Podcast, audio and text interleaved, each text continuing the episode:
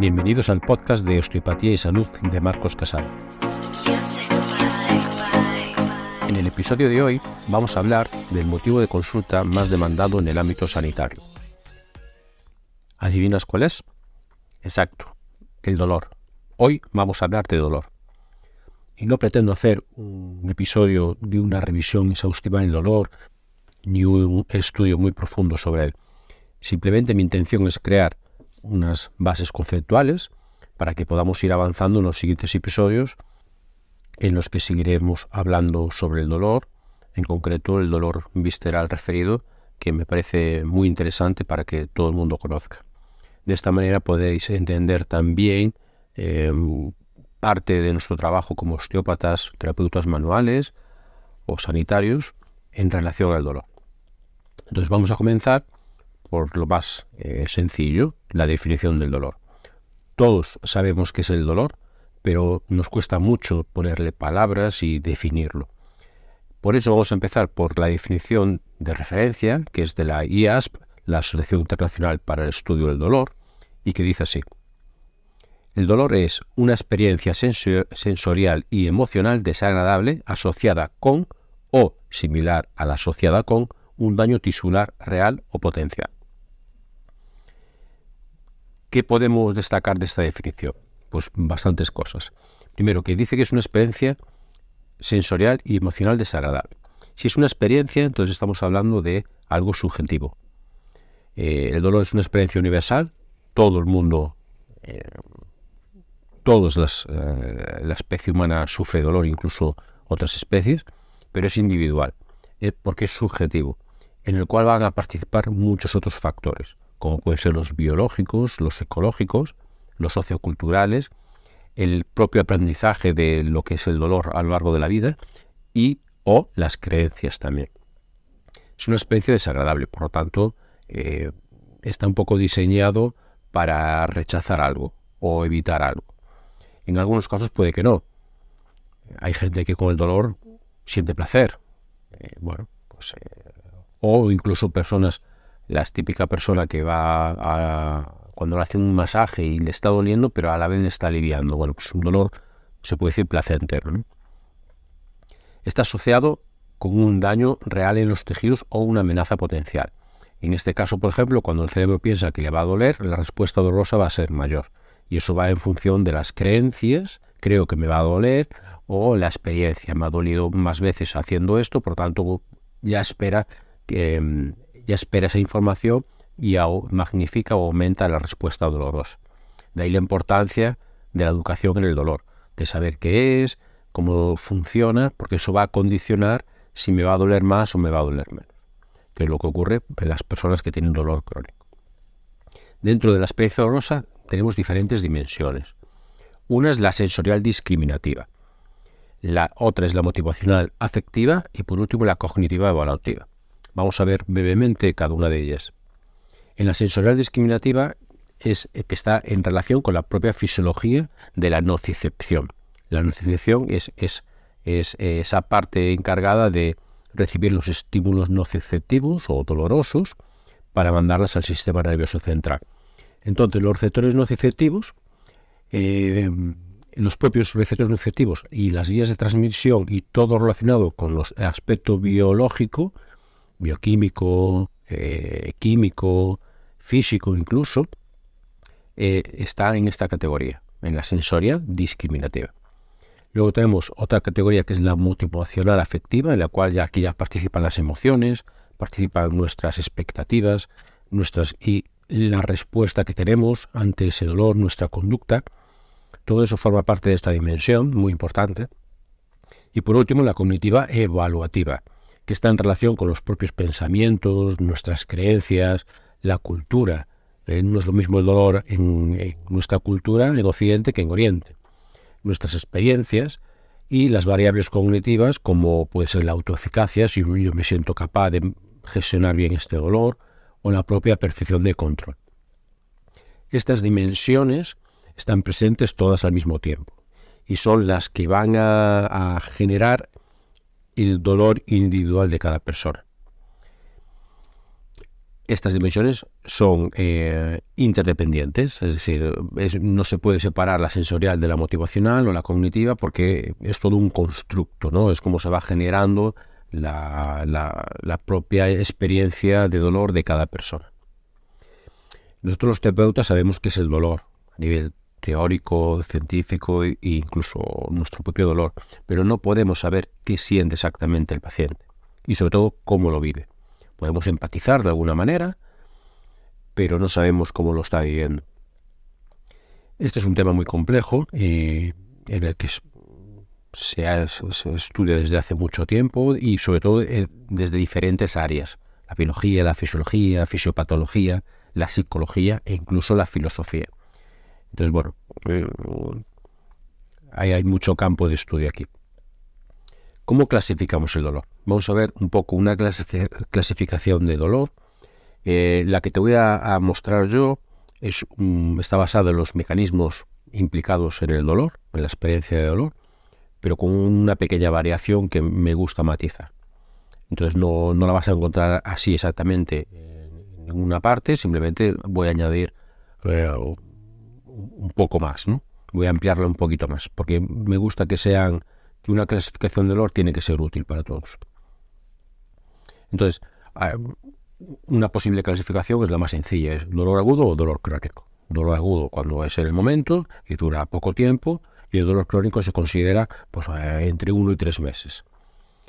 Esta clasificación, bueno, pues sirve, pero para poca cosa, ¿vale? No nos interesa mucho a largo plazo, sobre todo los pacientes que vienen con dolor con cierta frecuencia, con problemas que genera dolor cada cierto tiempo, eh, no es un dolor agudo, ¿vale? Podría ser o subcrónico o dentro del crónico periodos agudos, pero esta clasificación no me interesa. La que me interesa es la que te voy a contar ahora, que es la de las cinco categorías de mecanismos de dolor. ¿Cuáles son estas categorías? Uno, los nociceptores. Dos, el neuropático. Tres, nociplástico. 4 psicosocial y 5 sistemas de movimiento. Los que más nos interesan son los tres primeros, porque son los que están basados en aspectos biológicos. Los otros dos, eh, sobre todo, son, creo que son categorías que van a favorecer que el dolor se viva de una manera u otra o que haya más factores de riesgo para sufrir el dolor, como puede ser el psicosocial, pues la situación económica, eh, la clase social, eh, o el sistema de movimiento, que es si hay alteraciones del movimiento que puedan generar eh, un sobreuso de ciertas partes del cuerpo y eso puede favorecer el dolor. Pero lo que más nos interesa en clínica, sobre todo los que podemos manejar, son los tres primeros. Entonces vamos a ver cada uno de ellos, empezando por el dolor nociceptivo. El, dolor nociceptivo es aquel que surge por la activación de los receptores nociceptivos ya sea por una lesión real, te haces un esguince o te das un golpe o una fractura, o una potencial amenaza, como puede ser una compresión o un estiramiento excesivo de algún tejido implicado. ¿no?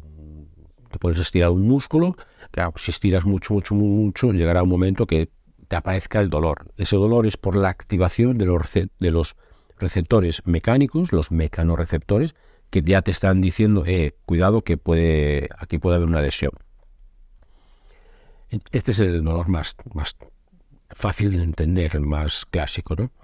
Y dentro de esta categoría podríamos incluir la, inflamación, porque la inflamación también activa ciertos receptores nociceptivos, y el dolor hipóxico.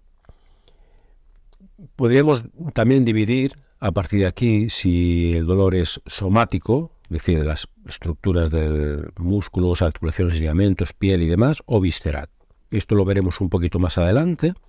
Eh, que me gustaría en los próximos episodios profundizar en el dolor somático y el dolor visceral y sobre todo el dolor visceral referido, que es un poco eh, lo que más quizás podamos ver en consulta, que está relacionado a su vez con una inflamación de bajo grado y también con un dolor hipóxico, pero eso lo veremos en los siguientes episodios. Lo importante a destacar de este tipo de dolor, del nociceptivo, es que tiene su principal función es la protección eh, por lo tanto, suele ser un dolor bien localizado y que suele aumentar con el movimiento. Si tú te haces un esguince hoy, seguramente coges al caminar, es decir, al apoyar te están dando una señal de que no cargues más porque hay una lesión y, entonces si aumenta, si le das más movimiento a esa parte, te va a doler más. Por lo tanto, lo que trata de, eh, de realizar es una función de protección y evitar una lesión mayor. Una cosa importante que hay que señalar aquí es que nocicepción no es igual a dolor, que es algo que se confunde muchas veces. La nocicepción participa en el dolor, es un requisito del dolor, pero no por sí solo. ¿Vale? Es una condición necesaria, pero no suficiente. El dolor es mucho más complejo que simplemente activar unos receptores. De hecho, hay dolor sin nocicepción. Participan, pero no se puede explicar únicamente el fenómeno de dolor por una activación de los nociceptores.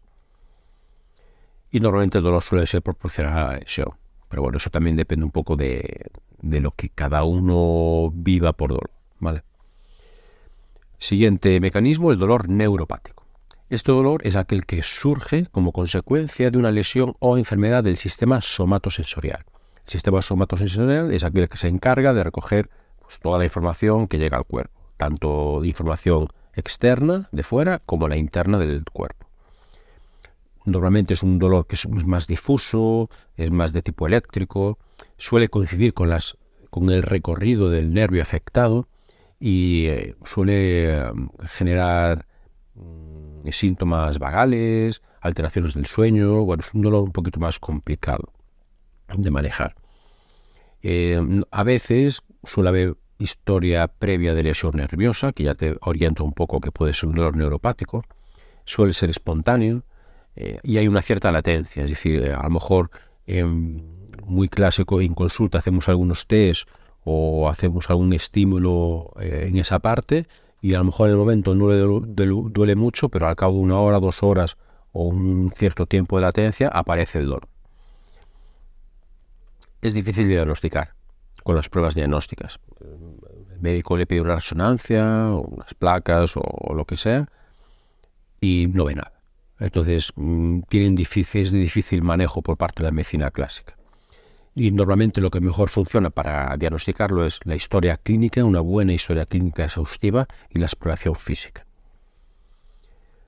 Siguiente mecanismo tendríamos el dolor nociplástico. Esto es un término que añadieron hace poco para intentar sustituir lo que se conocía como dolor central o sensibilización central. Bueno, se sigue utilizando, pero han introducido este término de nociplástico y se refiere cuando hay una alteración del sistema nociceptivo sin que exista una evidencia de lesión en los tejidos o amenaza posible que activen los nociceptores y que tampoco haya una evidencia de lesión o enfermedad del sistema somatosensorial. Es decir, podemos decir que el dolor nociceptivo es cuando se descarta un problema nociceptivo, perdón, el dolor nociplástico cuando se descarta un problema nociceptivo y un problema neuropático. Cuando no se es capaz de categorizarlos en estas dos categorías o mecanismos de dolor, pues se considera más un dolor. Ejemplos de este tipo de dolor eh, pues sería la fibromialgia, el síndrome de la fatiga crónica, colon irritable y otros, ¿no? Bueno, son pues, eh, enfermedades o situaciones de complejas y de larga evolución sobre todo. Normalmente para que se produzca este tipo de dolor se piensa que se requiere una activación prolongada de los nociceptores en el tiempo y la influencia de factores psicosociales, como puede ser el estrés, la mala alimentación, el sedentarismo, las propias creencias del dolor, la sensación de abandono por parte de la sociedad, la incomprensión, no, comprenden lo que yo estoy sintiendo, el miedo, la evitación. Es un dolor pues eso, eh, bastante ya complejo, en el cual suele haber ya cambios estructurales en el sistema nervioso, eh, tanto periférico como central. Por eso se llama plástico, porque hay cambios en, estas estructuras que van a mantener esta disfunción en el procesamiento de la información. La información, por la larga evolución que lleva activado, se sensibiliza y se procesa de diferente manera y eso va a generar cambios plásticos en el sistema nervioso. Y eso es lo difícil de revertir, porque requiere mucho tiempo, requiere requiere intervenir desde muchos aspectos, como puede ser la educación de la persona en cuanto a la biología del dolor, hacer ejercicio, la nutrición, e incluso la meditación, bueno, eh, intentar también influir en los factores psicosociales, en psicólogos. Entonces, por eso es un, es un tipo de dolor difícil de manejar y que cada vez va en aumento. No sé si se piensa que el 20% de la población tiene dolor, ya dolor central, dolor crónico, y es difícil de manejar. Hay otra clasificación que también es útil para explicar a veces a los pacientes, por lo sencilla que es, que está en relación con la utilidad del dolor. Y así podemos clasificar el dolor en un dolor adaptativo o dolor desadaptativo. Dentro del dolor adaptativo, que tiene una función de protección y evitar que aumente el daño, encontramos el dolor nociceptivo y el inflamatorio. Y dentro del dolor desadaptativo, que podríamos decir que es como el resultado de una mala función del sistema nervioso, eh, esto es un dolor disfuncional, porque no nos protege nada, no nos sirve para nada. No hay daño evidente en los tejidos y, entonces no tiene ninguna función que sepamos nosotros y que, que afecta sobre todo al sistema nervioso. Y en este, eh, dentro de estos encontraremos el dolor neuropático y el dolor disfuncional o patológico, que ya sería el nociplástico o dolor central. Entonces, para poder entender mejor todo esto, mm, imagínate que el dolor es una eh, alarma de incendios. Entonces, el tipo nociceptivo sería aquel dolor que activa la alarma a través de una señal aguda y clara, con un calor intenso. Es decir, hay un fuego vivo que eso hace saltar la alarma y aquí no hay ningún problema. La alarma funciona perfectamente y eh, suelta los eh, dispersores de agua y se eh, apaga el fuego. Perfecto, funciona. El, tipo de inflamatorio sería como si se activara la alarma, pero con una temperatura más cálida, es decir, como si fuese un fuego menos vivo, más lento, que va poquito a poco aumentando la temperatura de la sala. Entonces, podría ser que activa o no activa la alarma o lo hace por momentos, ¿no? Depende del grado de inflamación. Esto sería, por ejemplo, una inflamación de bajo grado, ¿vale? A nivel digestivo. Y en el tipo patológico o desadaptativo o, en los otros, en el nociplástico, es como si la alarma se activa, pero no hay incendio. No hay nada, es como si se activa la alarma, Vienen los bomberos, llegan al sitio y no ven nada, no ven fuego, nada. Eso es un dolor desadaptativo, patológico o nociplástico. Es una falsa alarma. Algo está fallando en el sistema, ha saltado y no se sabe por qué. Y en este caso, claro, el problema es más del procesamiento de la información por parte del sistema nervioso. El sistema nervioso detecta que hay una amenaza y como no se puede permitir el lujo de decir, no, es una falsa alarma, no pasa nada, no, no salta la alarma y que vengan los bomberos. Y bueno, en principio esta clasificación del dolor es la más básica y es la que mm, yo quería transmitirte para que podamos seguir avanzando los siguientes episodios. Y, y bueno, como resumen, el dolor es una experiencia personal y subjetiva y está relacionada con diferentes dimensiones que van a culminar en nuestra propia vivencia del dolor. De ahí su complejidad y tanto para estudiarlo como, para tratarlo. La función más importante del dolor es la protección y o evitar un daño mayor. Esa es su principal función. Cuando, cuando hay dolor y no está mm, haciendo esa función, no está realizando lo que le toca, es un dolor ya desadaptativo y patológico. Entonces, también hay que entender que el dolor no es malo per se. Es decir, al contrario, si no tuviésemos dolor, pues, pues seguramente eh, sobreviviríamos poco tiempo en esta vida. Nos quemaríamos o, nos clavaríamos algo, pues, como no sentimos dolor no nos enteraríamos. De hecho, hay gente que por problemas genéticos eh, no sienten dolor o tienen un, sí, no sienten nada de dolor, pues esas personas suelen tener una esperanza de vida más corta, evidentemente. Entonces, si nos ayuda para proteger o, evitar un peligro, un daño, perfecto, el dolor bienvenido sea. Cuando no es así, hay que intentar, intentar tratar de, cambiar eso. Y tener una buena relación con el dolor y asumir que forma parte de la vida es muy importante. Y sobre todo para que no sucumbamos ante el mismo dolor. De ahí lo que dicen de no es lo mismo dolor que sufrimiento. Una puede, sufrimiento es cómo tú lo vives, ese dolor. Dolor vamos a sentirlos todos, pero cómo estás viviendo ese dolor. Y las personas con dolor crónico, con dolor nociplástico, sensibilización central, dolor central, eh, sufren mucho. Sufren mucho porque, sobre todo porque al principio eh, no entienden qué les está pasando, por qué tienen ese dolor, de dónde viene, no les funcionan las terapias convencionales o ninguna terapia. Es gente que suele ir a, muchos sitios buscando un remedio, una solución y nadie tiene la pastilla mágica. Es un, es un problema complejo que requiere de diferentes enfoques que a día de hoy pues la, la sanidad no, no, suele, no suele ofrecer. Y bueno, eso es todo por hoy. Espero que te haya gustado y que saques pues, eh, alguna cosa clara, algún, algún aprendizaje práctico. Eh, no te olvides de compartirlo entre tu familia y amigos o esa persona que quizás le puede ser útil esta información. Y por último, recordarte que si quieres la guía gratuita del reflujo gastroesofágico para mejorarlo, puedes suscribirte a, mi newsletter en www.marcoscasal.es barra lm-reflujo-gastroesofágico. Ahí te suscribes y la, la descargas sin ningún problema. Si quieres hacerme llegar algún comentario o sugerencia, me puedes escribir a info.marcoscasal.es. Gracias por escucharme y hasta el siguiente episodio.